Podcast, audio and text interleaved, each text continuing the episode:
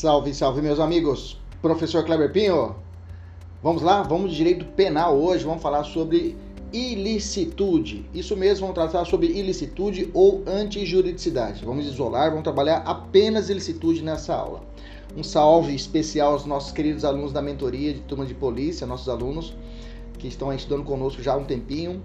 Um abraço a todos. Aqueles que queiram, é, estejam interessados em uma mentoria personalizada, fale conosco no arroba prof.kleberpinho, Kleber com K. Um abraço aos alunos do Spotify que estão ouvindo essa aula e no nosso YouTube que estão assistindo essa aula também de forma gratuita aí no YouTube. Vamos falar sobre ilicitude. Vamos falar especificamente sobre ilicitude, ok? Bom, lembrando que pela teoria tripartite, né, se nós falarmos o que é crime, né, por uma teoria tripartite ou analítica, né, fatiado de crime, nós temos que crime é todo fato típico, ilícito e culpável tá? Nós já exaurimos a tipicidade em duas aulas, tá? A tipicidade em duas aulas, que inclusive é o ponto que sempre, é de, das três que mais cai é a tipicidade, porque tem maior conteúdo, tá? Aí eu fiz em duas aulas a tipicidade. Dá uma olhada aí nos nosso, nossos vídeos, aqui no YouTube mesmo, tem uma playlist, playlist exclusiva só de penal, e no Spotify também tem essa aula em áudio, tá? É, ilicitude vamos trabalhar hoje e culpabilidade a gente vai deixar para fazer uma outra aula, tá? Ilicitude, vamos lá, ilicitude, bem que a culpabilidade faz parte, é uma aula única o pessoal da mentoria, tá? Mas a gente dividiu em duas aulas para você assistir e o pessoal também assistir em um, um, um, um, período de tempo mais rápido, né? Então vamos lá, primeiro ponto, introdução. O que é o conceito de ilicitude ou antijuridicidade, ok? São sinônimos. Se você viu na prova, às vezes cai na prova. É a respeito da, a respeito da antijuridicidade. Já sabe que está falando da ilicitude, que é o segundo elemento do, ou sub, segundo substrato ou extrato do, do crime, tá? É o segundo elemento do crime em seu conceito analítico, onde se define como a contrariedade do fato com o ordenamento jurídico. Presta atenção. O primeiro elemento é o fato típico. Se realmente houve uma conduta, estou falando para crimes materiais, né?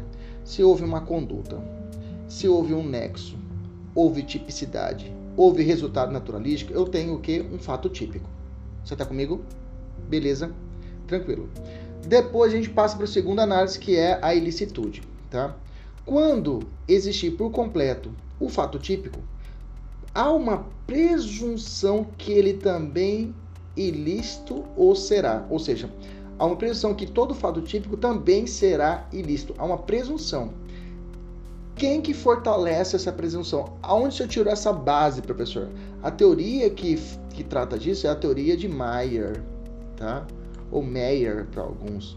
É a teoria da ratio cognoscendi da ilicitude.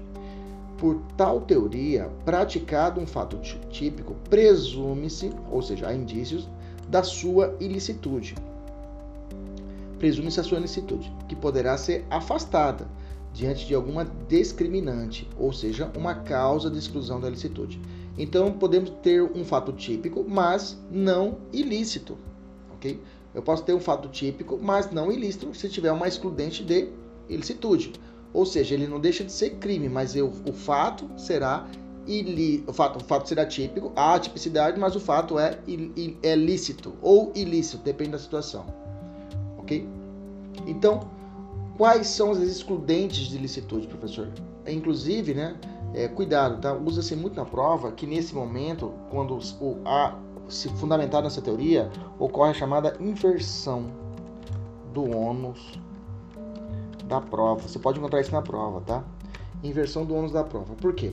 Você sabe desde criança que quem acusa tem um dever de provar. Lembra lá quando você era criança, seu irmão acusava você, você falava, bom, você está me acusando, então prova que eu estou errado, prova que eu cometi esse fato. A regra é que quem vai acusar é o Ministério Público. Por exceção pode ser na queixa-crime também o particular, mas a regra é o Ministério Público. Só que se o fato for típico e o fato também, o fato for típico, há a presunção que ele é ilícito. Aí a bola passa para o réu. A bola passa para ele e ele tem que comprovar que ocorreu o quê? Uma das excludentes de licitude. Entendeu? Qual a base de tudo disso? Teoria da rádio cognoscente, tá? que é adotada no nosso ordenamento. Existem outras teorias. É... E caso exista um fato típico, vou dar um passo a mais, tá? Se caso exista um fato, exista um fato típico e ilícito, mas não culpabilidade, o crime ainda subsistirá? Gente, sim, o crime existiu.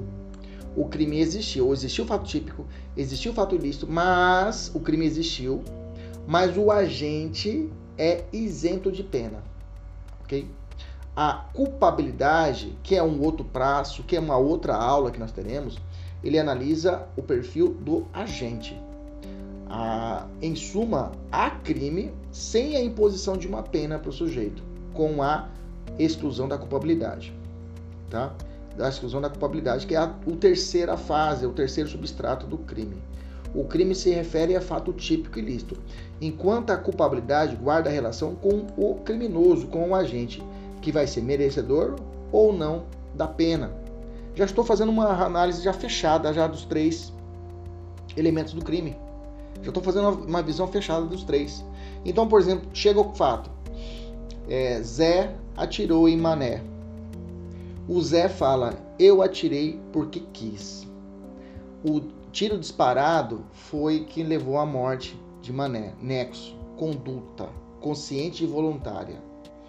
Nexo, o tiro disparado matou Mané. Tipicidade, crime, homicídio, bem jurídico, relevante, houve tipicidade. Resultado naturalístico, morte da pessoa, resultado jurídico previsto. Perfeito, fechou o fato típico.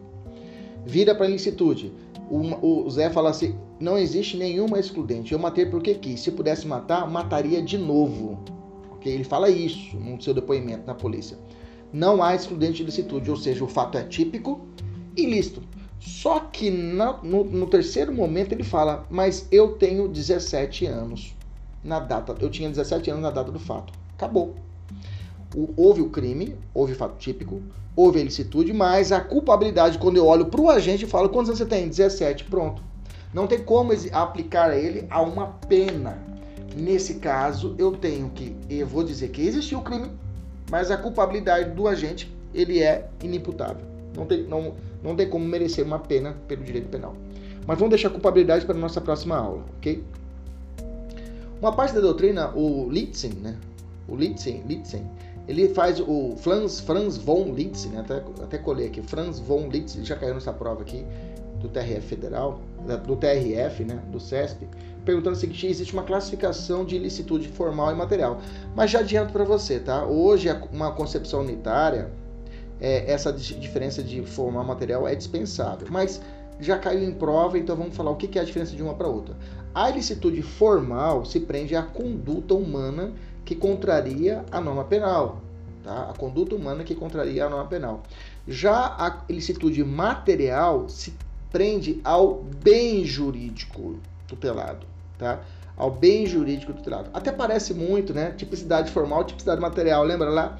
quando nós estudamos tipicidade formal, a tipicidade formal é enquadramento jurídico, tipicidade material é o bem jurídico relevante. Dá para você fazer uma associação e você matar a questão. Se caso te perguntarem a respeito de ilicitude formal, você lembra, é a contrariedade da norma e material é o bem jurídico ou interesse tutelado. Pronto, você faz essa associação e você não erra a questão.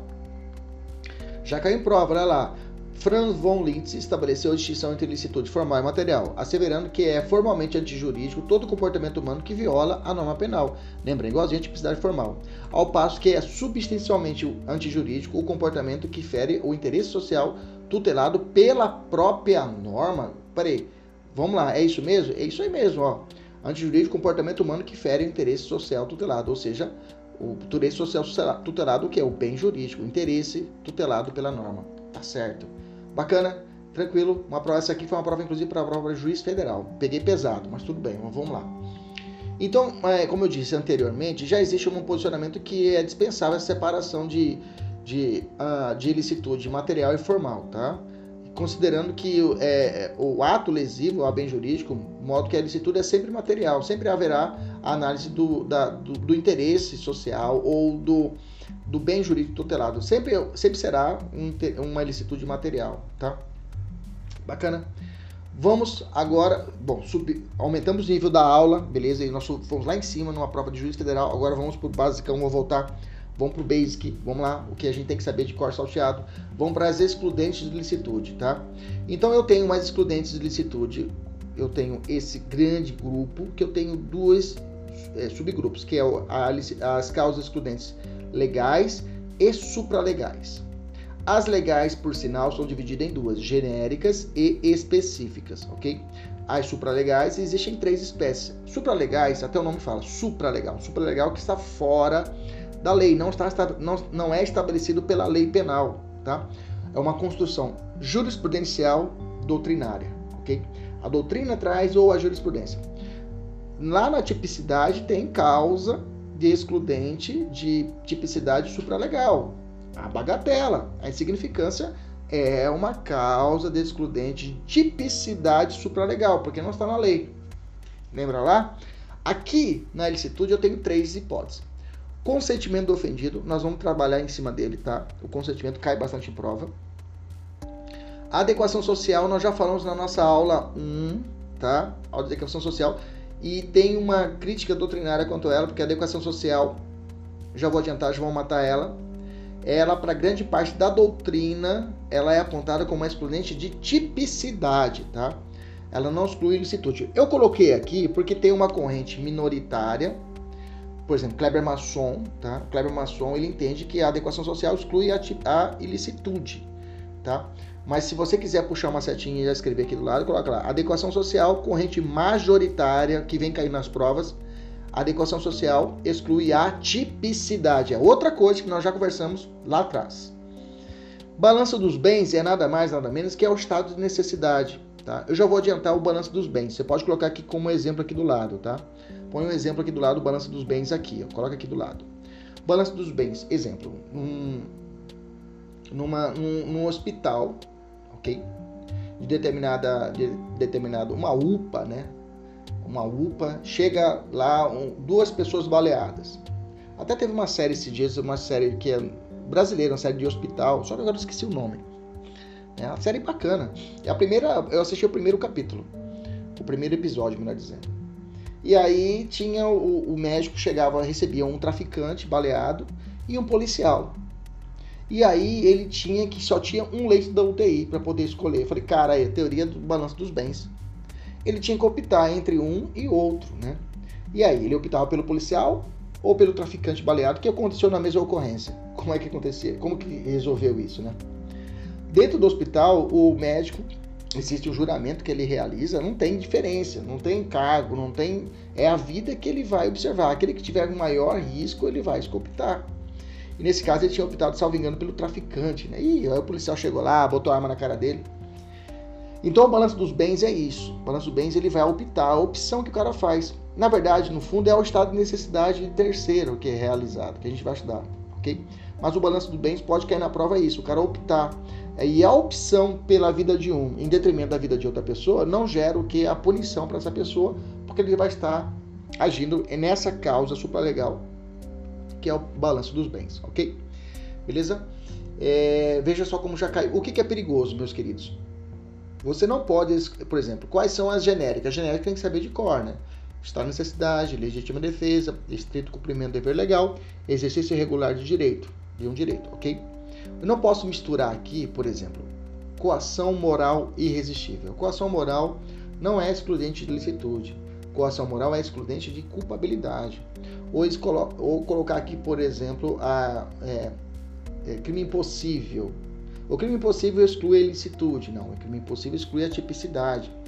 Então tem que tomar esse cuidado de você não misturar. O que eu prezo às vezes dos alunos, ó, decora a ilicitude e depois na aula de, de culpabilidade eu vou te dar um macete. Decora quais são as, as ilicitudes e decora a culpabilidade.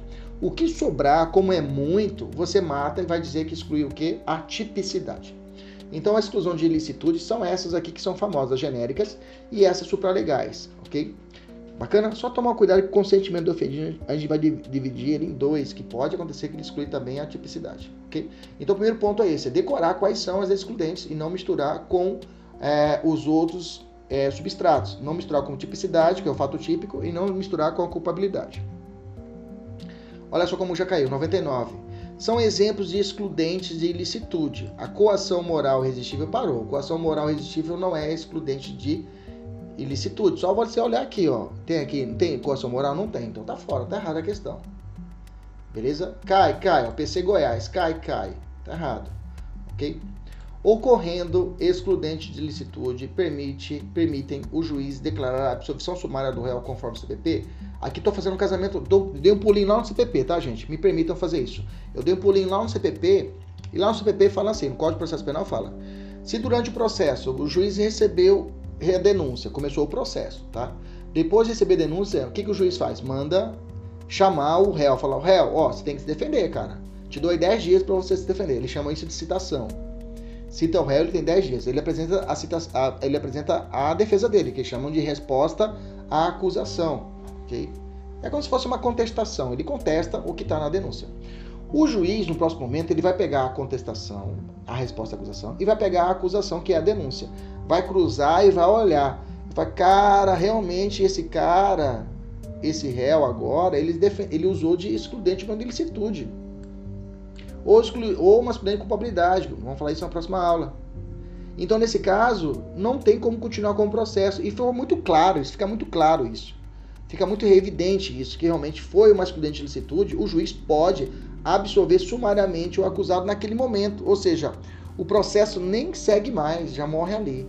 ok? É chamada absolvição sumária por tempo ali da resposta à acusação. Outro ponto que eu trouxe também no CPP, só para a gente dar uma, dar uma abrir a cabeça, é que prisão preventiva, ela não será possível, a prisão preventiva, tá? Em nenhum caso será decretada se o juiz verificar pelas provas constantes nos autos ter o agente, ou seja, o criminoso, praticado o fato nas condições previstas no inciso 1, 2 e 3 do artigo 23 do Código Penal. Ou seja, se ele agiu em estado de necessidade, legítima defesa, estrito cumprimento do dever legal ou exercício irregular do direito, o juiz não pode decretar a prisão preventiva. Bacana? Só esses dois pontos para a gente ficar esperto. Eu fiz um casamento com o processo penal. Vamos voltar para o direito penal e vamos continuar aqui.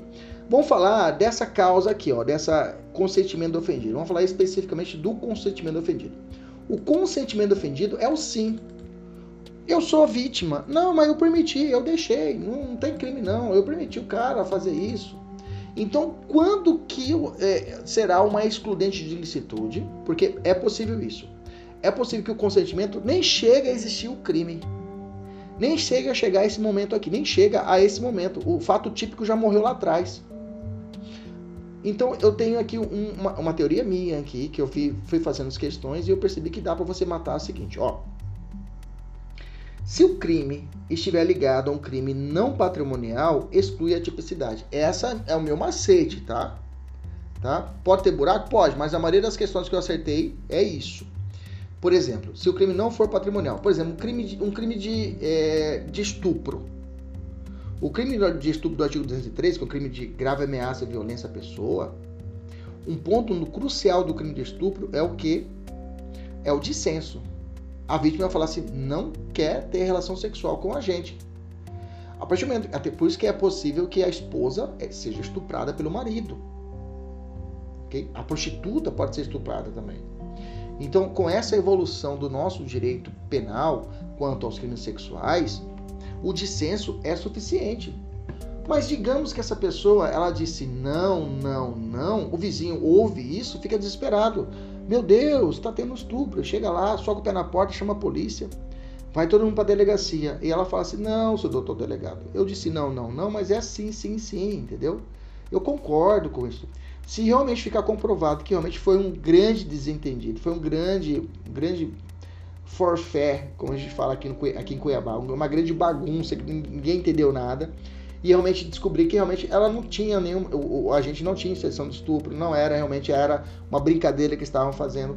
O consentimento dela para o desse caso não houve estupro, porque não houve o um consentimento na relação na conjunção carnal. Entendemos isso? Eu dei esse exemplo bem idiota para você entender ok? Para você entender. Então, o, o, consentimento da vítima pode levar à atipicidade, lá atrás, no primeiro substrato, na primeira etapa. Nós somos na segunda etapa, que é a ilicitude. A terceira etapa é culpabilidade. Na primeira etapa, já morreu ali, o crime nem continuou. Outro exemplo é a violação do domicílio, tá? Entrar ou permanecer clandestinamente ou, ou astuciosamente ou contra a vontade expressa ou tácita de quem de direito é, de quem de direito em casa alheia ou em suas dependências. Ou seja, se a pessoa estiver na minha casa e eu consenti para ela estar na minha casa, não há violação de domicílio. Entendeu? Não há, morre na primeira etapa. Morre lá na primeira etapa o crime, ou seja, nem existiu crime. Lá atrás não existiu nem fato típico. Ok? Agora, se tratarmos de crimes patrimoniais, ó, violação do domicílio não é crime patrimonial, viu, gente? Tá? Violação do domicílio não é crime patrimonial. Outro, outro crime aqui, coloquei aqui, quietinho aqui, ó.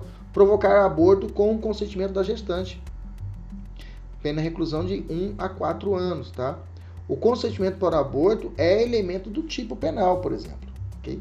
O consentimento para o aborto é elemento do tipo penal. Tanto é verdade que aqui não exclui, excluiria a tipicidade. Por exemplo, se, ele, se ela concorda com o aborto, tá? eu aplico a ela um outro crime. Okay? Um outro crime. Se ele nega o aborto, se, aliás, se ela nega o aborto, é aplicado um crime mais grave que o artigo 125 do Código Penal. Então, o consentimento pode gerar tanto a tipicidade do crime, como também pode gerar também um outro crime. Ok? Consentimento com o excludente de licitude é o que nos interessa, tá? A consentimento com a excludente da licitude. Aqui, quando a figura típica não contém de sentimento de ofendido como elementar, tá? Não está no tipo penal o elementar do crime, o sim ou não. Funciona aqui como excludente de licitude. Por exemplo, crimes patrimoniais. Por exemplo, um crime de dano. A pessoa vai lá e quebra todo o, o, o, as fotos do ex-namorado com a autorização da vítima. Nesse caso, não há crime de dano, que é o crime patrimonial. Olha, tem uma questão aqui que é bacana da FGV que dá para fechar com chave de ouro esse nosso raciocínio. Olha só. Miguel, com 27 anos de idade, pratica a conjunção carnal com Maria. Jovem saudável com 16 anos de idade. Bom, se tem 16 anos de idade, né? Ela disse sim, não tem problema, ela consentiu com o ato, não há crime, beleza? Na mesma data e também na mesma residência, a irmã Maria, é, é, a irmã de Maria, nome, de nome Marta, com 18 anos, permite seu namorado Alexandre que quebre todos os portas-retratos que estão com as fotos do ex-namorado. O Ministério Público ofereceu denúncia em face de Miguel pelo crime de estupro. Marta, após. Miguel em face de estupro. Marta, após o fim do relacionamento, da relação, ofereceu queixa, queixa pela prática de dano por Alexandre. Os réus contrataram o mesmo advogado, que deverá alegar que não foram praticados crimes, pois, em relação às condutas de Miguel e Alexandre, respectivamente, teve o quê? As duas situações, nós tivemos claramente o consentimento das vítimas, do ofendido. Ok? Uma foi a Maria que consentiu com, o, com a relação sexual, vou falar estupro, é claro. E a outra que é a Marta, que consentiu, que permitiu que ele quebrasse os, as fotos, o Alexandre quebrasse as fotos, ok? Então, nesse caso, Miguel está acobertado por uma excludente de, de tipicidade, conjunção carnal permitida, e Alexandre está acobertado com a excludente de ilicitude, quebra dos, dos portas-retratos permitidos. Alternativa correta que tem tipicidade, não, tipicidade e excludente de ilicitude, letra C. Causa excludente de tipicidade e causa supralegal de excludente de ilicitude, letra C. Ok? Beleza? Fechou agora? Maravilha. Considere aqui vou deixar para vocês fazerem, pessoal da mentoria. Vamos continuar. O consentimento do ofendido pode constituir uma causa especial de diminuição da pena. Isso é verdade, tá? Além de tudo que nós vimos aqui agora, tá? O, consentimento do ofendido pode levar a uma diminuição da pena, que é o caso do, por exemplo, do, do homicídio, ok? Homicídio piedoso. Qual que é o homicídio piedoso? É o artigo 121, parágrafo 1 do Código Penal. É quando a pessoa mata outra por um motivo de relevante valor moral é, por exemplo, a situação do da eutanásia, tá? A pessoa fala assim, tire a minha vida. A pessoa, opa, consentiu? Eu vou lá e tiro a vida dela. Exclui a tipicidade? Não, não exclui a tipicidade. Eu continuo respondendo pelo crime de homicídio. Eu vou para o tribunal de júri? Vou para o tribunal de júri. Só que nesse caso poderá ser reconhecida uma causa de diminuição da pena. Eu vou poder diminuir a pena do sujeito pelo fato do homicídio privilegiado de um sexto a um terço, de um terço a um sexto, salvo engano. Ok? Entendemos a situação? Beleza? de um sexto a um terço, que é a redução, né? Um sexto a um terço, lembrei aqui, um sexto a um terço. Vamos continuar. Vamos falar agora das causas legais de excludente de licitude específicas. Vamos voltar aqui para o quadrinho para você lembrar. Olha lá. Então eu tenho causas supralegais, falei do consentimento, já tinha falado dos dois anteriores. Tem as causas legais que são específicas, tá? Essas específicas, e tem a genérica, vamos falar agora que está no artigo 23. As específicas caem em prova, professor? Caem assim, é, porque são várias situações. As específicas estão espalhadas dentro do Código Penal, como também tem várias espalhadas fora do Código Penal e legislações especiais. Então, realmente, depende muito do concurso. Quando você, eles lhe cobram, por exemplo, é, no edital, crimes ambientais, bom, então você tem que imaginar que ali dentro da lei de crimes ambientais existe uma causa de excludente de licitude. Mais ou menos assim. Ok? Então você tem que ficar atento a isso. No Código Penal existe algumas sim. Eu vou falar para você as principais. Bacana? Olha só, primeiro, 146, que é o crime de constrangimento ilegal. Constranger alguém mediante violência ou grave ameaça, ou depois de lhe haver reduzido por qualquer outro meio a capacidade de resistência a não fazer o que a lei permite, ou fazer o que ela não manda. Pena de detenção de três meses a um ano. Então, eu obrigo a pessoa a fazer. Nós sabemos que existe o inciso 2 do artigo 5 da Constituição que fala: ninguém é obrigado a fazer ou deixar de fazer algo senão mediante lei. Ok? Mas eu obrigo que ela faça uma coisa que a lei. Que, a não fazer o que a lei permite. Eu obrigo ela a não fazer, você não vai fazer eu faço essa discussão com os alunos. Por exemplo, o cara tirar a própria vida. É crime no Brasil? Não, não é crime o cara tirar a própria vida.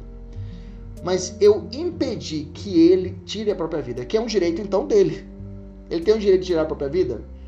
Ele tem, a pessoa tem um direito subjetivo de tirar a própria vida? É uma questão muito a ser discutida, né? né? Por senão não teria a ideia de situações de interação compulsória, né? Seria discutível a questão da interação compulsória. Mas isso é uma outra conversa. É certo que um policial ou um particular que impede, por exemplo, que a pessoa tente tirar a própria vida, não comete constrangimento legal. A coação exercida para impedir o suicídio é uma excludente de licitude específica do artigo 156, parágrafo 3 inciso 2. Como também é uma excludente específica de licitude, a intervenção médica ou cirúrgica sem o consentimento, consentimento do paciente ou de seu representante legal se justificada por iminente perigo de vida. Ok? Outra, entrar e permanecer. O crime de violação do domicílio, tá? Do 150. Tem exceção? Tem. Não comete o crime em si uma excludente de licitude se a pessoa não constitui crime a entrada ou permanência em casa alheia em suas dependências durante o dia, com observância das formalidades legais para efetuar a prisão ou diligência, ou qualquer hora, dia ou noite, quando o crime está sendo ali praticado ou na iminência do ser, ok? Aí são excludentes nessa situação de que não há crime, é excludente de licitude. Bem que agora foi estabelecido lá no crime de abuso de autoridade a limitação, né? Dá uma olhada lá depois na nossa aula, nós vamos tratar de forma específica isso. Crimes ambientais, aqui cai, viu gente? Cai bastante para crime provável de, de polícia, quando tem crime ambiental, cai. Magistratura também cai, outros cursos cai. Mas vamos lá. Lá na, na, na Lei de Crimes Ambientais, a 9605 de 98, tem o artigo 37 que fala assim: ó, não é crime o abate de animal quando realizado, um, em estado de necessidade para saciar a fome do agente e de sua família. Ok? É claro, né, gente? O cara mora na cidade, deu um tiro. Ah, minha família tá passando fome. Ah, para saciar a fome, é, é, tá passando fome mesmo. Ok? Não é, é tiro esportivo. Não, é pra tá passando fome. Se for comprovado realmente estado de necessidade de terceiro, né?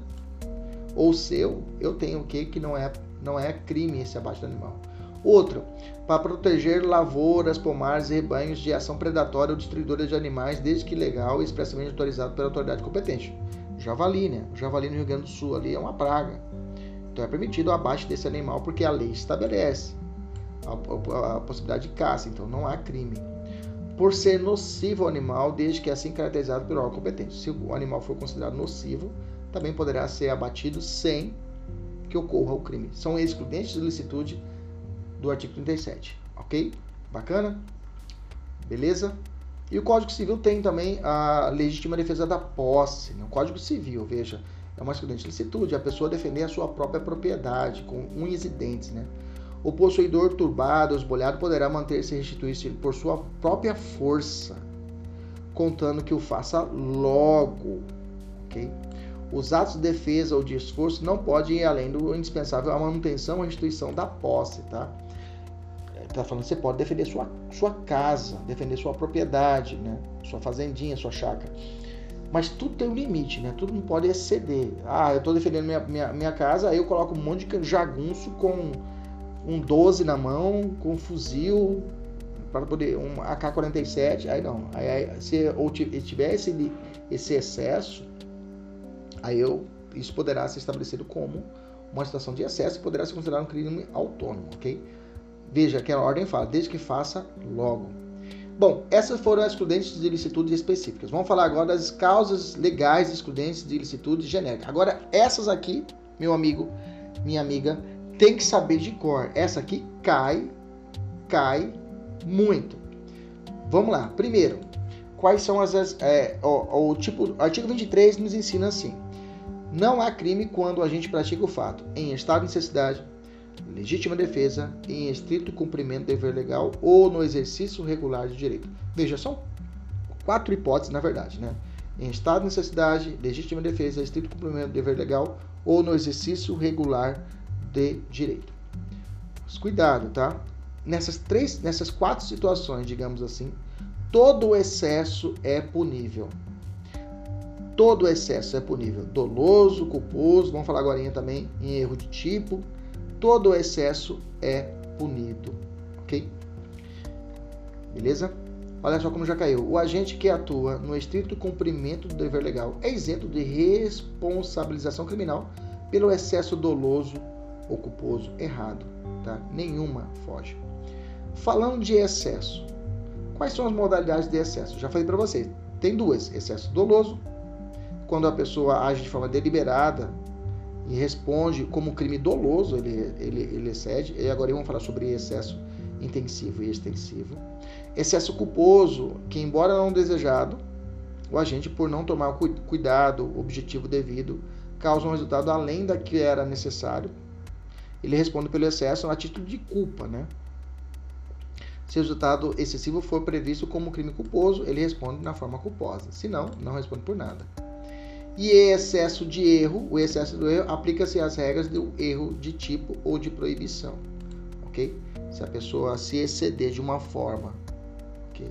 Por um erro de tipo, que ela pensou que o cara estava ainda vivo, o cara deu um, deu um tiro no cara, o cara caiu no chão, o cara deu uma, uma, uma contração muscular, sei lá, algo que ainda estava inerente nele, e a pessoa pensou que estava vivo, foi lá, deu mais um tiro nele, nesse caso eu posso alegar, ó, eu pensei que o cara estava mexendo, pensei que estivesse vivo. Eu posso falar que houve um excesso por erro de tipo. Ok? Beleza? Tranquilo? O excesso da legítima defesa pode ser derivado de erro de proibição, tá certo? Erro de proibição ou erro de tipo. Mas existem duas classificações, tá? Que é o excesso intensivo e o excesso extensivo. Vamos direto ao ponto. O excesso intensivo é quando a agressão ao bem jurídico ainda está em andamento. Logo, os meios podem ser de forma até imoderados, ou seja, poderá haver um excesso na hora do agir. A pessoa age pensando que o cara está tá, tá, tá vivo ainda, digamos assim.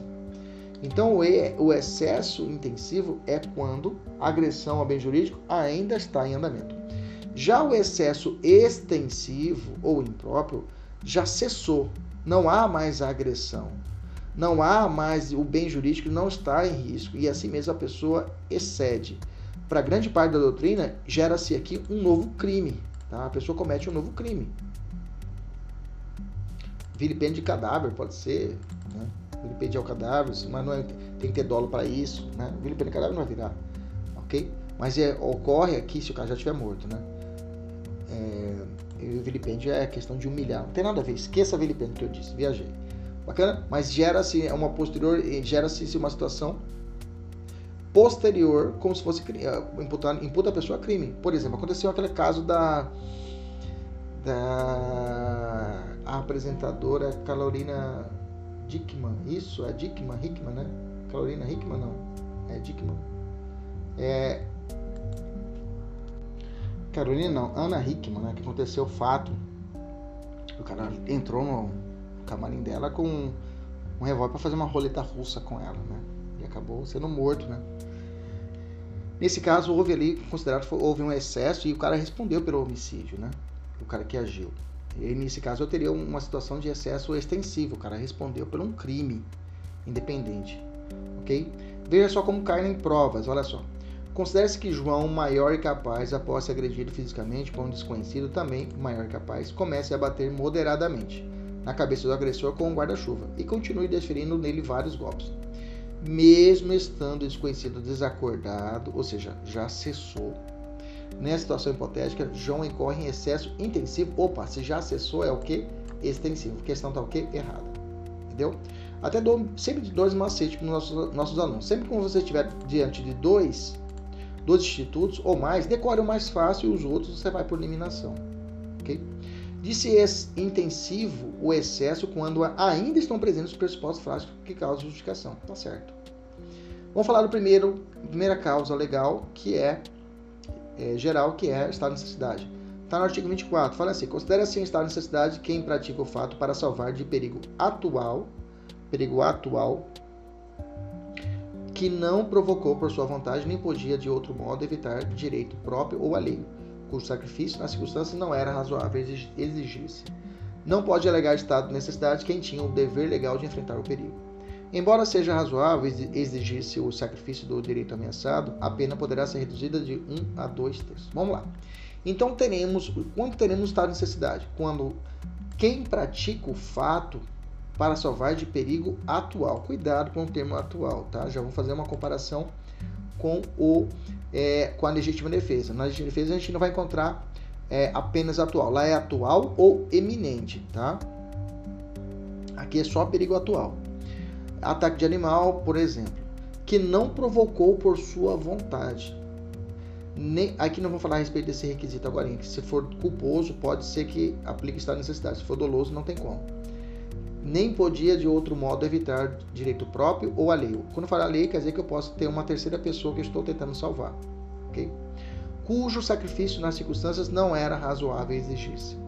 Exemplo, o náufrago, náufrago que mata o outro por afogamento para evitar, para ficar com o colete salva-vidas. Pratica o fato típico, mas será lícito, ok? A sacada é o seguinte: veja que no exemplo temos dois bens legítimos, então, se eu colocar na balança os dois bens, eu falo, pô, os dois bens são legítimos, um bem e outro bem, eu falo, pô, então eu tenho que estado de necessidade. Quando eu tiver de um lado um bem que não é legítimo, por exemplo, uma agressão a uma pessoa, e outro bem legítimo, que é a vida da pessoa, aí eu não terei estado de necessidade, sim, terei legítima defesa. Vamos começar assim para você matar. Então, bem jurídico, toda vez que você viu a questão, dois sobreviventes, você e sua sogra. Só tem um salva-vidas. Você mata a sua sogra para contar a história. Nesse caso, está necessidade. Caiu um avião, sete pessoas. Uma começou a comer a outra, comer literalmente mesmo, comer a perna, o braço, matando elas para poder sobreviver. Está necessidade. Paraquedas, vai ter um paraquedas só. Está necessidade. Ok? Beleza? Tranquilo? Vamos continuar agora aqui. O bem jurídico sacrificado deve ser o de menor. Por exemplo, vida em detrimento do patrimônio ou de igual valor, vida em detrimento da vida. Para aplicação dessa necessidade? Correto. Tá? O Brasil adotou a teoria unitária, ou seja, para que exista o estado de necessidade, o bem jurídico que vai ser sacrificado tem que ser menor. Ok? Tem que ser menor. Eu não posso, uh, o, meu, o, meu, bem jurídico maior em detrimento do bem jurídico, aliás, o bem, bem, bem jurídico menor, por exemplo, meu patrimônio, meu celular. O cara pega meu celular e joga meu celular no chão. Eu vou dar um tiro no cara. Ah, o meu bem jurídico, celular, em detrimento da vida da pessoa. Eu posso ligar estado de necessidade? Claro que não. Claro que não. O estado de necessidade tem que ser o quê? Ao contrário eu tenho o quê? Um bem jurídico que vai ser sacrificado tem que ser menor do que o bem jurídico que vai ser salvo. Ou seja, a vida da pessoa em detrimento do patrimônio. Ou igual para igual, vida contra vida. Ok? Por exemplo, eu estou num, num, local, um cachorro parte para cima de mim. Bravio o cachorro, o cachorro vai me matar. Ok? Eu estou com um pedaço de pau, mato o cachorro. Bem jurídico, vida contra bem jurídico, patrimônio. O cachorro é patrimônio. Nesse, nesse caso, posso alegar estado de necessidade, sim ou não? Sim. Entendemos isso? Essa é a teoria unitária. A teoria unitária estabelece isso, que o bem jurídico sacrificado seja de valor igual ou inferior ao bem jurídico preservado. Ok? Dessa forma, se para salvar a vida humana houver destruição do patrimônio alheio ou a morte de outra pessoa, haverá excludente de ilicitude. Basta somente a razoabilidade da conduta do agente. Para essa teoria, todo estado de necessidade é justificante. Guarde esse nome aqui que agora eu vou falar de uma outra teoria que a gente vai cruzar com essa unitária. Okay? Que é outra teoria que segue. É, são várias teorias a respeito do estado de necessidade. São duas que preponderam. Vamos falar primeiro da unitária, você já gravou. Você pode até grifar aqui já. Para que haja estado de necessidade, tem que existir o valor do bem ser sacrificado, tem que ser igual ou inferior ao bem preservado. Bacana? Pescador que alega dificuldade financeira para praticar pesca proibida. Confere a possibilidade de aplicação dessa necessidade? Não, tá, gente? A jurisprudência da STJ já falou assim: não. Ah, eu estou com dificuldade financeira, vai fazer outra coisa. Vai fazer outra coisa, vai pescar, vai estudar, vai fazer outra coisa. Mas não dá para alegar essa necessidade, beleza? Vamos trabalhar agora requisitos do estado de necessidade. Vamos ver parte a parte. Primeira parte, primeiro requisito é o perigo atual. Aqui o perigo é presente, tá? Não pode ser iminente, é diferente. Você viu na prova, perigo iminente não é perigo atual. Perigo iminente é que vai acontecer, está para acontecer. Atual está acontecendo e sem destinatário certo, tá? Aqui o, perigo é presente e sem destinatário certo. O perigo pode advir de uma conduta humana, pode vir de uma força da natureza, um comportamento de animal, tá? Não há um destinatário certo para, para, para, o, para o perigo, tá?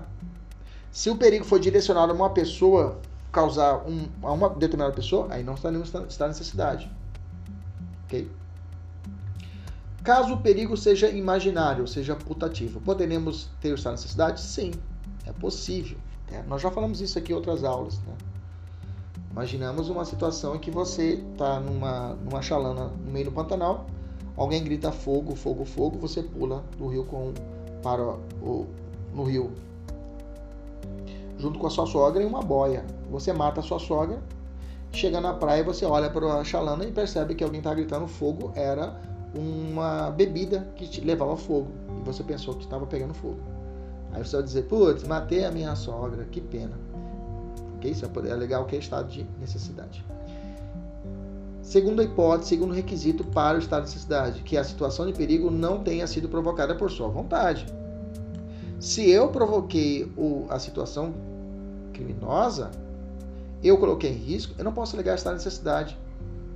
Ou seja, abrange o dolo. Se eu coloquei dolo nisso, eu agir com dolo, eu vou, eu não posso alegar essa necessidade. Por exemplo, estamos indo para Chapada, né, que é um município aqui perto de Cuiabá, que é tem belezas naturais assim belíssimas, esculpidas por Deus. Realmente é um local fascinante. E, e, e ela é bem mais alto, fica um platô mais alto de Cuiabá.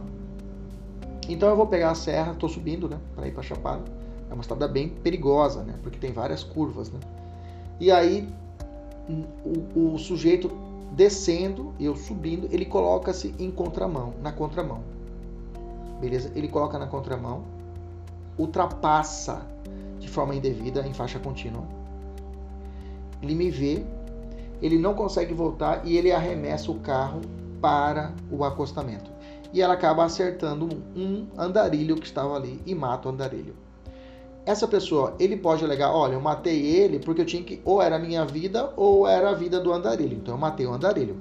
Nisso está a necessidade. Nesse caso, não. Porque ele colocou a situação, ele provocou a situação. Então ele não pode alegar ou está necessidade. Diferente da minha pessoa. Que eu vejo o sujeito e falo, cara, é eu, a minha família ou o andarilho. Jogo e mato o andarilho e salvo minha família. Nesse caso, eu não agi com dolo. Bacana? Só que tem um ponto importante aqui na matéria que é o seguinte, ó. Se o cara agiu com culpa, ele pode alegar esta necessidade? Grande parte da doutrina vai dizer que sim. Eu coloquei dois exemplos aqui casados aqui no vídeo. Olha lá no material. Um passageiro causa dolosamente incêndio no navio. Para salvar-se, não pode alegar esta necessidade. Ele mata alguém que fica com o o, o salva-vidas. Ele fala, olha, eu tive que matar, por... mas quem colocou fogo? Ah, fui eu. Você não pode alegar essa necessidade, parceiro. Agora um passageiro coloca culposamente incêndio no navio. Nesse caso, ele pode pegar o salva-vidas e matar alguém? Pode. Nesse caso, ele pode alegar essa necessidade. A resposta é sim. Ok? Marcos e Matias pescavam juntos. Essa é uma questão do CESP. Em alto mar, quando sofreram o naufrágio. Como não sabia nadar bem, disputaram a única tábua que restou do barco, ficando Matias por fim com a tábua, o que permitiu o seu resgate com vida após ficar dois dias à deriva. O cadáver de Marcos, Marco foi encontrado uma semana depois. A conduta de Matias nessa situação caracteriza legítima defesa própria? Não, veja. Muitos alunos erraram, inclusive eu estava passando esse, esse, esse, material aqui uma vez em sala de aula, muitos alunos erraram. Falaram, professor, mas não tem uma agressão injusta ali, mas preste atenção, lá no primeiro requisito. É, teve destinatário certo o perigo atual, ou seja, o naufrágio? Ele foi direcionado só para o Marcos ou só para o Matias? Não. Então eu estou falando de estar necessidade, porque o perigo atual não foi direcionado para ninguém. Entendeu? Nesse caso, qual era o perigo atual? Foi o quê? Foi o, o, o, a, morte que ia ser pelo caso da, da, da boia, pela tábua. Entendeu? Então ali é um dos dois ia morrer ali depois do naufrágio. Então não tinha direcionamento. Nesse caso eu tenho o que? O estado de necessidade. Beleza? Só seria é, é, nós teríamos situação de legítima defesa se seria uma outra história, seria uma agressão injusta. Continuando, salvar direito próprio ou alheio. O estado de necessidade pode ser direito próprio ou de terceiro, tá? Terceiros. Pode ser o estado, é, o estado de necessidade pode ser próprio ou de terceiros. Por exemplo, um homem com uma, fa... com uma arma de fogo ameaça técnica de enfermagem em um posto público. Esse aqui foi um fato real, tá? E o STJ julgou, tá? Dizendo o seguinte, ó. O cara chegou no posto público, queria que atendesse a sua esposa, ele foi e pegou um revólver e apontou para a técnica de enfermagem. Falou: Ó, você tem que atender minha esposa, senão eu vou meter uma bala no você. Nesse caso, foi reconhecido o estado de necessidade? A resposta foi sim, tá? O, o STJ entendeu que reconheceu sim o estado de necessidade nesse caso. O cara só fez aquilo porque realmente a esposa dele estava passando muito mal e precisava ser atendida. Não está legitimando todo mundo fazer isso num, num posto de saúde, é claro, né? Mas foi uma situação excepcional que gerou o estado de necessidade. Ok? Inexistência de enfrentar o perigo. Esse aqui é outro ponto importante, tá? O próprio parágrafo 1 do artigo 24 fala: não pode alegar estado de necessidade quem tinha o dever legal de enfrentar o perigo. Gente, você já viu aquele ditado que o capitão é o do navio, é o que afunda com o navio, ou é o último que sai? É isso mesmo, tá? Se ele tem o dever de enfrentar o perigo, ele não pode alegar esta necessidade. Não sei se vocês lembram aquele, aquele, aquele, aquele, aquele transatlântico, salvo engano, né? Que foi de luxo, que faziam várias, várias viagens. Ele ficou na costa do mar da Itália e estava afundando. O primeiro que partiu foi quem? Foi o capitão, falou vazei. Depois ele foi, foi julgado na corte marítima, foi condenado tudinho. Por quê? Ele não pode negar essa necessidade. Ah, a minha vida é a minha vida ou sua, eu prefiro a minha. Se o cara tem um dever legal, ele tem que enfrentar o perigo, ele não pode fazer esse, essa decisão. Por exemplo, um bombeiro. O bombeiro tá pegando fogo lá, ele fala assim: ah, tá pegando fogo, né, cara? Tem uma criança lá dentro. Fala, olha, cara, entre a criança e eu, vou ficar com a minha vida. Cara, ele tem um dever legal de enfrentar o perigo, tanto é que fez juramento para isso. Ok? Se também essas pessoas, imagine se as pessoas podem eh, alegassem isso, não, não teria o porquê existir elas, entendeu? Então por isso que a norma fala: quem tem o dever legal de enfrentar o perigo não pode alegar o que é o estado de necessidade. Beleza? Tem correntes contrárias? Tem. O, o Rogério Sanches fala que ninguém pode ser herói, né? Mas a corrente majoritária é essa. Quem tem o dever de enfrentar o perigo não pode alegar estado de necessidade. Próximo requisito estado de necessidade: inevitabilidade do comportamento lesivo. É preciso que um único meio para salvar o direito próprio, ou seja, não, a regra é: você pode fugir? Da situação? Você pode sobreviver sem matar alguém? Pode, então faça. Se preferível fugir, então foge, mas não cometa o crime. Essa situação tem que ser inevitável o comportamento, Não tem como, não tem como. O cachorro tá partiu para cima de mim. Ele vem um pitbull bravio. Pô, não tem como. Ah, dá para correr? Não dá. Vou, já tá em cima de mim. Tem que pegar o um pedaço de pau e bater. eu vou ter que fazer isso, tá? Tem que ser inevitável esse comportamento. O direito penal fala isso. Se for possível evitar, evite. Eu tenho ainda uma classificação, beleza? Fechamos os requisitos. Vamos, vamos avançar e vamos falar sobre uma classificação estabelecida pelo, pela doutrina, que é o estado de necessidade agressivo e defensivo, e esse aqui cai em prova, tá? Qual que é a diferença do agressivo para o defensivo? É fácil. Agressivo, lembra, é, ter, é o terceiro inocente. Lembra do exemplo do andarilho que eu falei para você? Se caso eu estou subindo para Chapada, o cara está na minha contramão. Está, olha, o cara está na minha mão, né? E eu olho para ele, eu desvio para salvar a minha família e acerto o andarilho. Veja, a ação da, da, recaiu sobre terceira pessoa, não tinha nada a ver que era o andarilho. Não foi contra a pessoa que estava na contramão. Então, nesse caso, eu tenho um estado de necessidade agressivo. Se a ação cair sobre quem cometeu, a conduta recair sobre a, aquela situação que está produzindo risco, eu tenho estado de necessidade defensivo. Então, vou dizer para você, decore o agressivo, que cai muito em prova o agressivo. Toda vez que eu estar necessidade recair com uma terceira pessoa que não concorreu com a situação de perigo, eu tenho estado de necessidade agressivo. Por favor, grifa no seu material que o agressivo cai em prova, ok? Resolve essa questão aqui, bacana.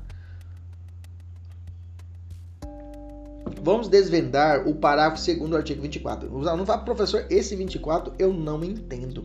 Nunca entendi. Vamos lá, vou desvendar ele, para vocês. Fala assim o parágrafo segundo do artigo 24. De acordo com o artigo, o parágrafo segundo fala assim no artigo 24. Já falei, né? Tô ficando velho repetindo.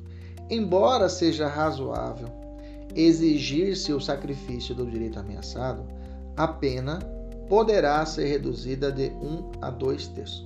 Primeiro ponto.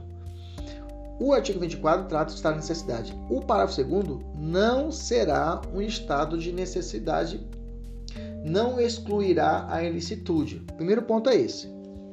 As situações do parágrafo 2 não leva à exclusão da ilicitude, mas porém, contudo, entretanto, todavia, poderá levar à diminuição da pena se seguirmos a teoria que nós já lemos atrás, essa teoria unitária.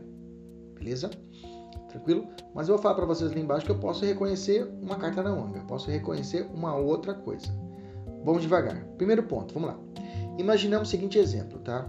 Durante um incêndio acidental doméstico, Joana chega em frente à sua casa e se depara com a casa em chamas e o corpo de seu filho que veio a falecer por ter inalado a fumaça do incêndio.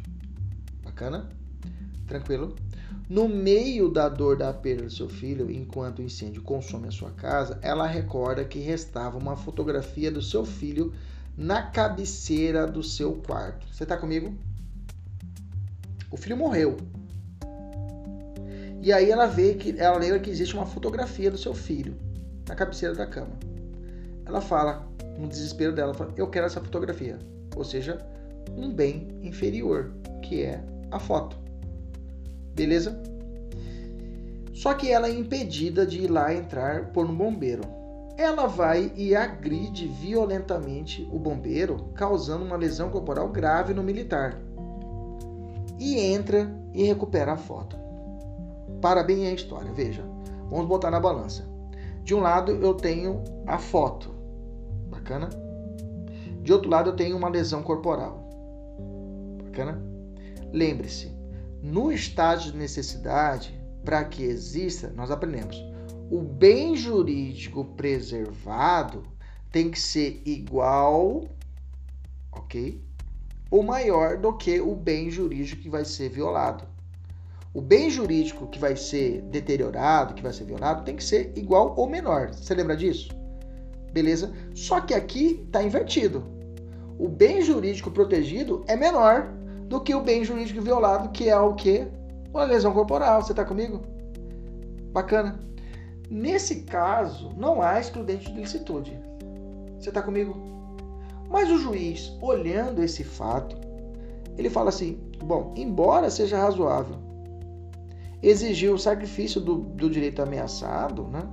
embora seja razoável, o juiz fala: tá bom, não vão reconhecer o estado, o, a excludente de licitude pelo estado de necessidade, mas eu vou diminuir a pena para a senhora, porque a dor que foi gerada, né? Veja, no caso, não ocorreu exclusão de licitude, pois o objeto, em hipótese alguma, poderá prevalecer sobre a vida humana. Né? No caso, em, no concreto, o juiz vai olhar o desespero da mãe e, e, e, e nesse, nessa situação retirou a possibilidade dela de fazer uma análise, de cotejar, comparar adequadamente os bens em conflito. Em relação a, era, a, a ela, era inexigível conduta diferente. Né? Uma mãe, num desespero, talvez faria isso. Nesse sentido, o juiz tem dois caminhos. Ele pode aplicar o parágrafo segundo da teoria, seguindo a teoria unitária que nós aprendemos, e diminuir a pena dela, que é a regra do ordenamento. Ou o juiz, ele pode reconhecer agora, descendo para a terceira etapa lá, que é a culpabilidade, falar que existe uma causa supralegal de inexigibilidade de conduta diversa, tá? Que a gente vai aprender na próxima aula. E nesse caso, o juiz estaria aplicando uma teoria diferenciadora. O que é essa teoria diferenciadora? A teoria diferenciadora, que não é adotada no Código Penal, ele diz o seguinte: ela, inclusive a teoria diferenciadora, ok? Ela fala que a ilicitude, as excludentes de ilicitude, elas podem tomar duas características. Elas podem ser justificantes ou podem ser exculpantes. Ok? Preste atenção. Se você acertou até a primeira parte, está ótimo. Parágrafo segundo, teoria unitária diminui a pena. Bacana. Mas se você quiser um pouquinho mais, o juiz pode tomar um outro posicionamento que é falar, olha, vou seguir a teoria diferenciadora porque se tratar de uma situação de um estado de necessidade exculpante, ou seja, dá para excluir a culpabilidade. Para essa teoria, há estado de necessidade justificante somente com o sacrifício de bem jurídico de menor relevância para a proteção do bem jurídico de maior importância. Okay? Já a teoria que nós estudamos, a teoria unitária, o estado de necessidade será justificante quando o bem jurídico de menor relevância para a proteção do bem jurídico, ok? O bem jurídico, aliás, o bem jurídico sacrificado tem que ser menor ou igual. O que eu vou matar tem que ser igual ou menor do que eu quero preservar. Aqui o estado de necessidade justificante só vai falar o que? O sacrifício do bem jurídico de menor relevância. Tá, eu sei que não é fácil, né? Eu sei que é você pode dar uma pedalada aqui, respira, volta de novo lá atrás. Vamos voltar de novo lá atrás então. Vamos voltar de novo. Então, qual é a teoria adotada no Brasil? A teoria adotada no Brasil é a teoria unitária. A teoria unitária fala o quê? Que todo estado de necessidade é justificante, ou seja, o bem jurídico que vai ser sacrificado, que eu vou exterminar, tem que ser igual ou inferior ao bem preservado. Igual, vida para vida. Inferior, vida, animal, patrimônio. Beleza? Isso que você tem que saber. Isso tem que saber. Acabou. Esse parágrafo segundo aqui, só você, isso aqui é um, um asa na manga. Se caso isso aqui for perguntar para você em segunda fase, você vai dizer, olha, olha, o parágrafo segundo segue a teoria, pode ser aplicada a teoria diferenciadora. A diferenciadora fala que pode existir duas espécies, a justificante, que eu acabei de explicar, ou a exculpante. Se for exculpante, tá? Se for exculpante, eu vou aplicar o que? Uma excludente de culpabilidade. A exculpante, o que, que é exculpante? As hipóteses em que o bem jurídico sacrificado for de igual ou menor, ou de mesmo valor, ou, ou até mesmo de valor superior. Que é o caso, foto, lesão corporal no militar. Então o bem jurídico pode ser igual ou o bem a ser sacrificado pode ser igual ou pode ser maior que o bem que está sendo preservado. Aí nesse caso, nesse caso eu não aplico uma excludente de licitude, sim uma excludente de culpabilidade, que é a elegibilidade de conduta diversa. Beleza? Dá uma respirada, se focar, toma um café e volta para a gente continuar na sala. Esse parágrafo segundo realmente ele é mais denso, tá? Não é fácil mesmo, tá bom? Vamos continuar aqui. Questões finais sobre excludente de estado de necessidade. É possível estar de necessidade recíproca Sim, dois náufragos disputando a tábua, a, a tábua, tábua é ótimo, né? Tábua que só servirá um homem. É preciso que, que um deles vai perecer. É, o, estado, de necessidade em crimes permanentes e, e em crimes habituais é possível? Em regra, não, não será aplicado, tá? Por quê? No campo de crimes permanentes e habituais, uma vez que no fato que os integra não há os requisitos da atualidade do perigo e da inevitabilidade do fato necessitado. Bom, o estado já aconteceu da jurisprudência reconhecer para crimes habituais. Por exemplo, é, o cara é, ele faz a parte dentária, né? Exercício legal de, de arte dentária, de médico, de, de, dentista, um dentista, né? Em zona distante, longínqua. O cara vai lá,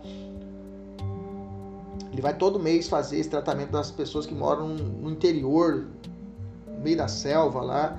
Ele fala, olha, eu fui lá porque senão as pessoas não iam ter o tratamento dentário necessário. Então, é, entre esses bens jurídicos, entre eu cometer o crime e fazer isso, eu preferi cometer o crime. Mais ou menos assim.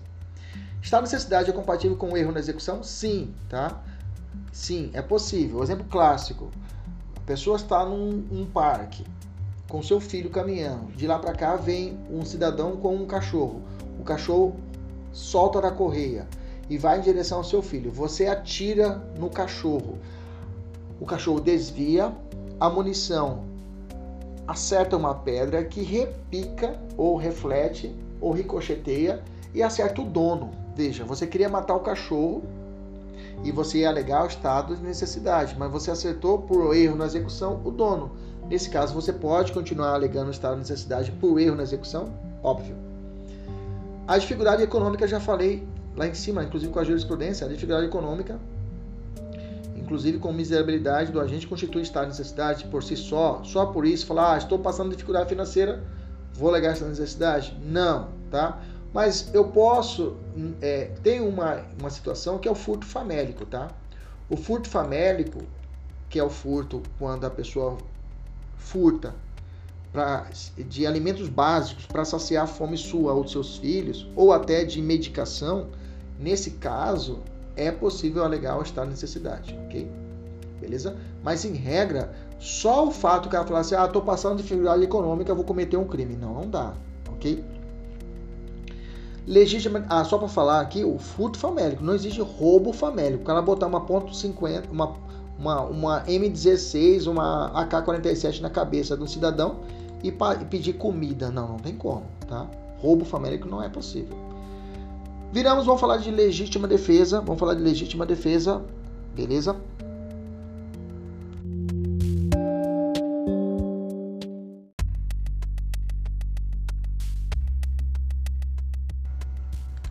falar de legítima defesa, fala-se o artigo 25.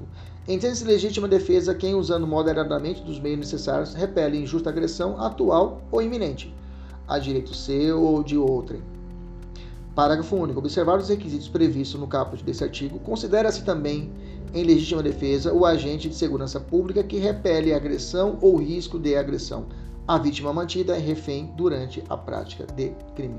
Bom, esse parágrafo único foi acrescentado pelo artigo 3, é pela lei 13.964 de 2019, que nós já falamos aqui várias vezes em nossas aulas, que é o pacote anticrime. Então, quando ocorre legítima defesa? Filtrando, né? Quem usando moderadamente, vamos falar sobre isso, sobre esse moderadamente, ok? Então vamos lá. Repetindo novamente, quando ocorre a legítima defesa? Quem usando moderadamente dos meios necessários, repele injusta agressão, tem que ser ação humana, tá? Atual ou iminente a direito seu ou de outrem, como também agente de segurança pública que repele agressão ou risco de agressão à vítima mantida refém durante a prática de crimes, tá? Esse parágrafo único precisava ter sido feito, professor? Precisava ter redigido? Não, tá? Grande parte da doutrina, Renato Brasileiro, Rogério Sanches, fala que não precisava, tá? Pelo fato que o, o, o Código Penal já abraçava isso no artigo 25, tá? Por isso, é, é, o, o, o parágrafo quis apenas enfatizar, é, ou seja, enfatizar, proporcionar mais segurança jurídica aos agentes de segurança pública, tá? Conferindo-lhes uma proteção sempre assegurado, assegurado pelo direito penal. Mas isso já existia, tá? Então realmente ficou é, supérfluo, por fato que já, já se aplicava isso no, com o 25. Bacana? Vamos andar. É, requisitos para a legítima defesa. Primeiro, a agressão tem que ser injusta. Agressão injusta, meus amigos, é conduta humana, é ser humano, ok? O inimputável, a pessoa louca, menor de 17 anos, pode ser um agressor injusto para a legítima defesa? Sim. ok? Que o ataque ou que o, e, e que o ataque é, é, conduta humana que ataque, né, ou coloque em perigo o bem jurídico de alguém. A repulsa pode se dar por omissão? Sim. Imagina a seguinte situação, né? É, a pessoa é guia de um safari, safari de fotos, digamos aqui no Mato Grosso tem, né? A pessoa faz aquela ou de pesca, né? Não é safari, mas é uma equipe de pesca. E leva o sujeito para poder fazer as pescas, né? Ali perto de uma a gente chama de ceva, né? Que é um normalmente é um pier que ali tem uma onde é feita a ceva do, dos peixes para que a pessoa chega lá só joga o anzol e já busca, fala, pô, tô pescando muito. Mentira, né? Faz muito tempo que o peixe está ali cevado, né? Comendo, né? Então é, fica muito fácil pro cara pescar, né? E aí o sujeito pesca. Durante a noite eles falam assim, ó, amanhã a gente vai matar esse guia. A gente vai matar esse, esse guia aqui, vamos ficar aqui com os bens aqui, vamos dar um golpe nele. O guia ouve essa trama e o que, ele faz? Ele deixa os caras no meio do Pantanal do nada para serem ali devorados por, animais, por onças. Okay? O cara aparece com morto por causa de ataque de onça. Nesse caso, eu tenho ali uma repulsa, uma legítima defesa por omissão. Deixou os caras lá para morrer. Ok? Também exemplo um carcereiro que. Não, a gente fala carcereiro, a gente, um policial penal, né? Que nega cumprir uma alvará, uma alvará de soltura, por exemplo. Que inclusive é, é inclusive crime de abuso de autoridade. Né? Vamos continuar. O ataque de um animal é estado de necessidade ou legítima defesa, professor? Fácil. Se for um ataque espontâneo do animal, está necessidade. Se ele for um instrumento para provocação, ou seja, alguém está usando um cachorro como instrumento de ataque, aí eu posso alegar legítima defesa. Olha só essa questão. Da FGV 2019. Enquanto assistia um jogo de futebol em um bar, Francisco começou a provocar Raul, dizendo que seu clube, que perdia a partida, seria rebaixado. Inconformado com a indevida provocação, Raul, que estava acompanhado de um cachorro de grande porte, atiça o animal a atacar Francisco, o que efetivamente acontece. Na tentativa de se defender, Francisco desfere uma facada no cachorro de Raul, o qual vem a falecer. O fato foi levado à autoridade policial, que instaurou inquérito para apuração. Francisco então contra contrata você, na condição de advogado, a patrocinar seus interesses. Considerando os fatos narrados com relação à conduta praticada por Francisco, ele atuou escorado na excludente de ilicitude de, do estado de necessidade? Não. Aí é o que? Legítima defesa. Beleza? Tranquilo? Maravilha. Vamos avançar. É, agressão injusta corresponde sempre a um fato típico ou pode ser um fato atípico. Aqui ah, é bacana. A uma agressão injusta tem que ser um crime? ou a agressão injusta pode ser uma situação que não seja crime. Gente, é possível que a agressão injusta parta de um fato que não seja crime. Por exemplo, é, é, furto de uso. Tá? Não é típico, mas é uma agressão injusta ao patrimônio da vítima, que autoriza a legítima defesa do proprietário. Ok? O cara, ah, vou pegar sua bicicleta só para usar. Opa, pera lá, parceiro, não é assim não. Ah, mas é só pausar, não vou, não vou, não vou furtar. Falei, não, pera lá, eu vou defender o meu patrimônio. Furto insignificante. O cara vai furtar um celular Xing Ling de 200 reais. A pessoa vai e reage. E faz a legítima defesa da posse. Fala, eu agi legítima defesa, é uma agressão injusta. Um bem meu, patrimônio meu. Ele ia roubar, eu fui lá agredir, ou, sei lá. Nesse caso, eu tenho o quê? A possibilidade da aplicação do da legítima defesa, ok? Então, a ação pode ser um fato atípico. Agressão atual ou iminente, né? Atual é presente, iminente prestes a ocorrer. Não se concede legítima defesa para repelir a agressão pretérita ou futura. Cuidado com essas duas palavras, tá? Já vi prova colocar pretérita ou futura. Se for pretérita ou futura, não há legítima defesa. Os moderados meios necessários. Meio necessário é o menos lesivo. Tá? Meio necessário é o menos lesivo. Dentre os meios à disposição do agredido no momento da agressão. e são suficientes para repelir o comportamento injusto. Então vamos lá. Então falou é, é, uso meio moderado, meio necessário, está falando de meio menos lesivo, ok? E suficiente. Bacana? E moderação. Moderação é o uso dos meios necessários de forma moderada. O que seria essa moderada? Refere-se à necessidade de tão somente fazer cessar a agressão, tá? De forma menos lesiva possível, ou seja, com menor dano indispensável à defesa do direito. Nós já vimos lá em cima, né, nós estudamos a respeito do excesso. Né? Então, nem sempre que o agente utilize um meio desnecessário, ele também será imoderado. Okay? Na legítima defesa, toda vez que o agente utilizar um meio desnecessário, este será também moderado? Ah, acabei de falar, não. Tá? Meio necessário é aquele que o agente dispõe para impedir a justa agressão no momento que está praticando. Já a moderação, no seu uso, refere-se à necessidade de tão somente fazer cessar a agressão menos lesiva possível. Acabou repetindo, né? Ficou repetido aqui embaixo, né? Bacana. Então, maravilha. Vamos continuar. Caso o agente atinja a terceira pessoa para repelir a injusta agressão. A majoritária vai caracterizar a legítima defesa, devendo ser aplicado o erro na execução, tá? E se foi duas pessoas, ele conseguiu fazer, é, vamos lá. Primeiro momento, a, o erro de execução é compatível com a legítima defesa? Sim, tá? A pessoa partiu para cima de mim, saquei e atirei contra ela, ela desviou e acertei outra pessoa, eu posso alegar a legítima defesa? Sim. A pessoa partiu para cima de mim, saquei o revólver, atirei, acertou ela, a munição transpassou e acertou outra pessoa atrás que estava passando. Opa, concurso formal. Quanto à primeira, respondo na forma dolosa, aliás. Na primeira eu alego a legítima defesa, bacana, e a segunda eu vou responder na forma culposa. Beleza? Tranquilo? Quando ocorre o excesso na legítima defesa? Bom, a legítima defesa nós já vimos lá em cima, né? Que pode ser dolosa, culposa, ou é, por erro de, de, de, tipo ou de proibição, e além disso, nós vimos que pode ser própria ou imprópria, né? Ocorre três hipóteses no 25, é óbvio. Quando a gente usa de meio desnecessário, quando a gente usa imoderadamente do meio necessário, ou o usa imoderadamente dos meios desnecessários, tá?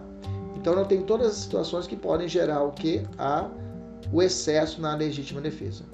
O que se entende por legítima defesa subjetiva ou excessiva? É aquela em que o agente por erro de tipo excusável, ou seja, poderia ser desculpar, é desculpável, excede os limites da legítima defesa. É também denominada erro acidental. Por exemplo, de porte físico avantajado, A parte para cima de B para agredi-lo. Este B, entretanto, consegue acertar um golpe violento fazendo seu inimigo desmaiar. Não percebe, contudo, que A estava inconsciente e com medo de ser agredido. Continua a desferir socos desnecessários, não respondendo pelo excesso, em face da natureza acidental. Beleza? Nós vimos isso lá em cima, tá? Beleza? Maravilha. Vamos descer. Outras formas de legítima defesa. Eu tenho a legítima defesa sucessiva, que é a legítima defesa da legítima defesa.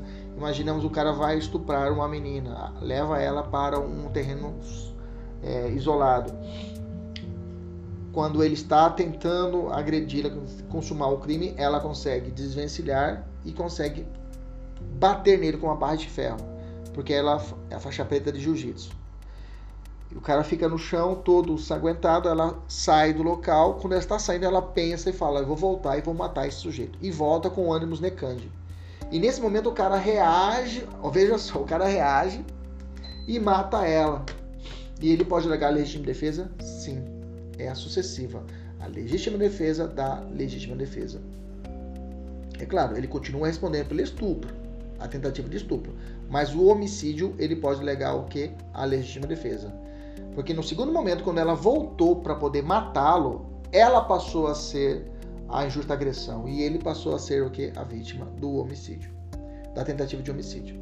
Ok, beleza, maravilha. Legítima defesa putativa. Trata-se também da chamada legítima defesa imaginária. É o mais clássico de todos. A pessoa imagina que está em uma situação de perigo, mas não está pode acontecer em duas formas, num erro de tipo permissivo ou erro de proibição. Vamos aqui aos exemplos. Ó. o agente, supondo na iminência de injusta agressão, atira contra o imaginário agressor. Legítima defesa putativa evitável, também chamada de culpa imprópria. Tá? É aquele exemplo que eu te dei lá naquela primeira aula de fato típico. A menina mora, um casal tem a filha única, filha de 17 anos. Ela quer e o cara é militar reformado. Ela sai à noite escondido porque ela quer namorar com o seu namoradinho. Ela vai, sai da casa, pula o quintal onde tem vários cachorros pitbulls da família. Os cachorros não latem, ela pula o muro, tem ela vai namorar, depois ela volta. E quando ela entra na casa, o pai grita, pensando ser um assaltante. Só que os cachorros não latiram. E o perfil, a silhueta ainda é uma pessoa magra, igual a filha. Mas mesmo assim, um erro que era um erro evitável, ele atira e mata a filha. Nesse caso, eu tenho que ele pensa que ali vai ter uma agressão, é uma legítima defesa putativa, mas na verdade é um crime culposo. Ele atira com dolo para derrubar, mas vai ser aplicado a ele a culpa imprópria, ok? É esse exemplo que eu disse para você. O erro de tipo, aliás, a legítima defesa por erro de proibição indireto é quando o agente, o sujeito, depois de encontrar é o sujeito que pensa que está agindo acobertado por uma legítima defesa, tá? Só que nesse caso não será aplicado a legítima defesa em si. Perceba, nessa primeira situação vai ser aplicado o artigo 20 para primeiro, que é um erro de tipo, tá? E nesse caso do erro de proibição indireto, não há excludente de culpabilidade nem licitude. O cara vai responder pelo crime. Por exemplo, o cara chega em casa e vê a esposa traindo ele, ele vai e mata ela e o amante, pensando que existe a chamada legítima defesa da honra. Nesse caso, ele vai responder pelo crime, ok? Então, a que pode ser utilizada é a de legítima defesa putativa por erro de tipo permissivo. Nessa aqui pode existir a excludente, ok? Aqui nesse caso, inclusive, a excludente será de tipicidade e não de é, licitude. Legítima defesa defensiva. A defensiva é, é, é quando a, a, reação não constitui fato típico. Por exemplo, diferente lá da legítima defesa da, do estado de necessidade defensivo, tá, gente? Estado de necessidade defensivo é quando a ação recai para quem causou o fato, o, o perigo atual, tá? Que não é o caso aqui. Aqui a defensiva é quando não causa fato, não gera fato típico a legítima defesa. O estado de necessidade agressiva é quando cai, a ação recai contra a terceira inocente. Aqui, na legítima defesa agressiva, a reação constitui crime, tá? A morte do agressor, por exemplo, homicídio. Legítima defesa pré-ordenada também é a utilização da defesa de patrimônio através dos chamados ofendículos, tá? O que, que é um ofendículo? Ou aparato pré-ordenado, ou seja, é a utilização de seguranças é, para o seu patrimônio, cerca elétrica, é, cachorros bravios, é, caco de vidros, né, colocar no muro, todos esses ofendículos deve seguir, digamos, a, os, as regras da legítima defesa. Tem que ser o quê? Ostensivos, não pode ser ocultos, ok? Podendo a pessoa responder pelo crime, se caso exceder. Entende-se que desde que haja, é, não haja abuso, o ofendido constitui um exemplo de criação de risco permitido. É um exercício de um direito, tá? Até a, a doutrina faz uma diferença entre, entre o, a, a legítima defesa pré-ordenada, que é a utilização do ofendículo, tá? Quando ocorre, quando é diferença? Quando, porque alguns falam que o ofendículo é exercício regular de um direito e outra parte vai falar que é legítima defesa pré-ordenada. Como é que eu diferencio? Só você decorar assim. O ofendículo, quando ele está armado, quando ele está armado, não foi, agi, não foi ativo ainda, é um exercício regular de um direito, tá? Agora, quando ele é ativado, ou seja, quando ele faz, ele ela, a, a armadilha é utilizada, o cara leva o choque, ele fura a mão, o cachorro ataca o cara, aí a gente chama de legítima defesa pré-ordenada. Entendeu a diferença? Então, quando o ofendículo está armado, não foi ativado, exercício regular no direito. Quando o ofendículo ele é ativado, anota legítima defesa pré-ordenada. Vamos fazer um paralelo rápido aqui sobre estado de necessidade e legítima defesa. Vamos lá. O estado de necessidade é conflito de vários bens jurídicos diante de uma situação de perigo. Dois náufragos durante disputando uma única boia salva-vidas. Veja, são bens jurídicos válidos. Já na legítima defesa, a ameaça ou ataque a um bem jurídico, ou seja, uma pessoa sendo atacada por outra. No estado de necessidade, há um perigo decorrente no fato humano, animal ou natural. Já no, na legítima defesa, a agressão injusta é humana. No de necessidade, o perigo é atual, tá? o que justifica a inevitabilidade da lesão. Prevalecendo, não pode ser iminente, né? sabemos disso. Né? A agressão na legítima defesa tem que ser o que? Atual ou iminente. Lembra que lá é agressão e no estado de necessidade é o que? Perigo. No estado de necessidade, o perigo não tem destinatário certo. Já na legítima defesa é o contrário, tem destinatário certo. O interesse em conflito são legítimos, então é possível o estado de necessidade versus o estado de necessidade. Agora, na legítima defesa, nós temos várias situações que, cruzando as hipóteses, poderá existir e hipóteses que não poderá existir essa legítima defesa. Vamos falar primeiro das situações da legítima defesa em relação com outras excludentes e são admissíveis. Por exemplo, legítima defesa real contra a imaginária. É possível? Sim, é possível, tá? Por exemplo, é, Antônio caminha em área perigosa. De repente ele visualiza Beto colocando a mão no interior de sua blusa e acreditando que seria um assalto, Antônio saca uma arma de fogo para matar Beto. Você está comigo? Putativo, imaginário. De outro lado, este último, Beto, entretanto, queria apenas pegar um cigarro, consegue se esquivar dos tiros e em seguida mata Antônio para se defender. É possível alegar a legítima defesa real em detrimento da legítima defesa putativa? Sim. Então, é possível. Segunda hipótese, legítima defesa putativa recíproca. Duas pessoas pensam estar em situação de perigo e uma repele, tenta repelir a outra e chega a matar. É possível? É possível. Legítima defesa putativa da putativa. É possível legítima defesa real contra legítima defesa subjetiva. Subjetiva é o excesso, né? Olha lá. Antônio, de porte físico avantajado, parte para cima de Beto para agredi-lo. Este, entretanto, consegue acertar um golpe violento, fazendo seu inimigo desistir da contenda.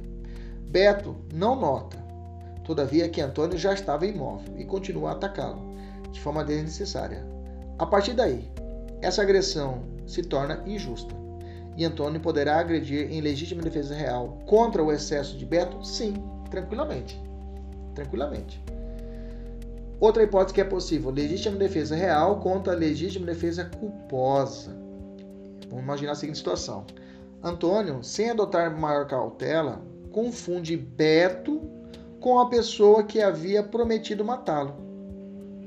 Tão logo o encontrasse e, passa, e, e passa a efetuar disparos de arma de fogo para atingi-lo. Beto poderá, contra essa agressão injusta culposa, perpetrar, perpetrada, agir acobertado em legítima defesa real, ou seja, atirar e matar Antônio? Pode. Legítima defesa contra conduta amparada com uma causa de exclusão de culpabilidade. Exemplo de situação. Antônio chega no Brasil vindo de um país que não há proteção sobre a propriedade de bens móveis. Ok? Não possui, pois, conhecimento acerca do caráter incorreto, ilícito da conduta de furtar. De furtar. Ele pensa que pegar um produto é normal de outra pessoa, subtrair coisa alheia móvel, ele pensa que não é crime aqui no Brasil. Dirige-se à residência de Beto para subtrair diversos seus, seus pertences. Assim, agindo autorizado, Beto a repelir a, agressão injusta em legítima defesa do seu patrimônio, pode ou não pode? Pode.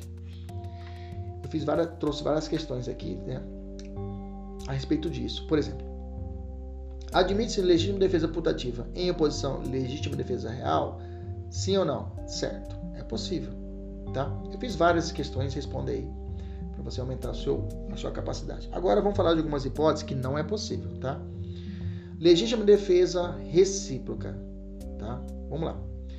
É possível alegar legítima defesa real contra legítima defesa real? Gente, lembra que eu disse para vocês que tem um dos bens tem que ser é, é, não protegido pelo direito. Porque se os dois bens forem, digamos assim, válidos, não estou falando legítima defesa, estou falando estado de necessidade. Então, então não, é, não é cabível, pois o pressuposto da legítima defesa é a existência de uma agressão injusta. Então não tem como falar, ah, as duas pessoas agiram em legítima defesa. Não há, não há como. Ah, eu agi em defesa, ele também agiu em legítima defesa. Não, um tem que ser agressor. Um tem que ser agressor. Injusto, entendeu? Senão não tem como, não haverá como existir duas legítimas defesa.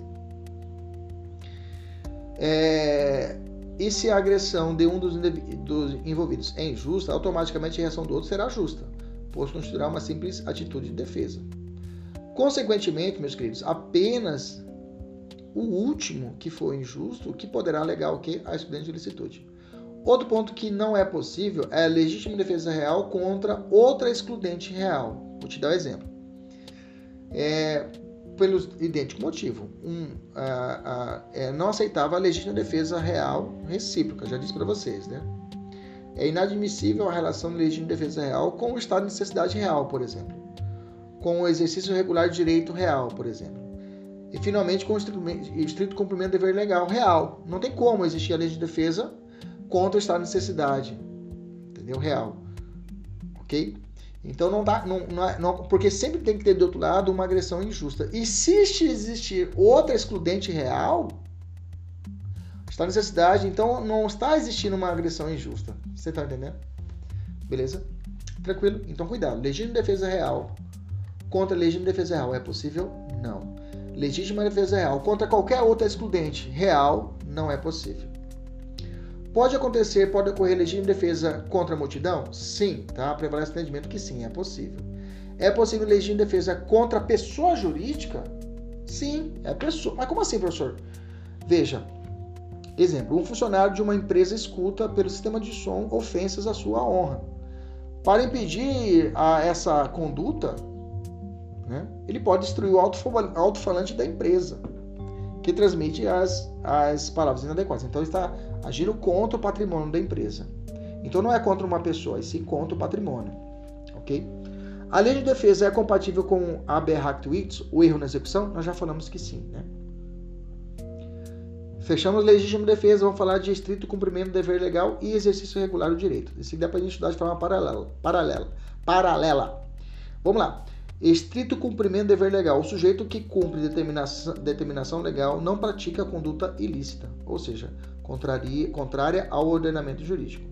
É o caso do servidor público. A questão mais comum é o servidor público. Um policial efetuando prisão, oficial de justiça realizando um arrombamento e busca apreensão, tá? É, a justificativa também deve ser aplicada aos particulares no cumprimento de um dever legal, com o caso, por exemplo, de uma função de um jurado ou de um perito. Para o STJ, toma cuidado, tá? É, não ocorre estrito cumprimento do dever legal, e sim legítima defesa, na hipótese da polícia é, revidar ataque de, de assaltante, ok? De policial matar um criminoso em uma perseguição policial. Aí, nesse caso, eu tenho legítima defesa e não estrito cumprimento do dever legal. Toma cuidado. Por quê? Qual o bem jurídico aqui? É a vida da pessoa que está sendo protegida, é, o, é, é a agressão injusta. Então não, não há de se falar em estrito cumprimento do dever legal e sim em legítima defesa real. Já o exercício regular do direito, meus amigos, como eu falei que o estrito cumprimento do dever legal é o servidor público que cumpre o que está na lei, o exercício regular do direito é a possibilidade do particular agir acobertado por uma permissão dada pela lei. Por exemplo, um flagrante realizado por um particular. É possível o particular fazer um flagrante, não é isso? O flagrante facultativo, né? É intervenção médica, violência desportiva, tá? A notícia crime levada à autoridade policial são todas ações de exercício regular de um direito. Beleza? Pergunta: se os policiais atirarem contra um suspeito que está fugindo desarmado, opa, desarmado é sacanagem, né? Poderá ser suscitado o estrito cumprimento do dever legal? Não, né, gente? Aí não dá, né? Nesse caso vai responder por homicídio. Beleza? Tranquilo? Bom, a respeito do, da, da, da, das excludentes de licitude, era isso aí que nós tínhamos para hoje, tá? Aos alunos da mentoria, fica o exercício depois para poder praticar. Aos nossos alunos do, do nosso curso aí da, do YouTube, do Spotify, fique à vontade para poder comentar, se inscrever e publicar as nossas, nossas aulas e repassar as nossas aulas aos nossos aos seus colegas. Um abraço, até a próxima, se Deus quiser e Ele sempre quer. Tchau, tchau.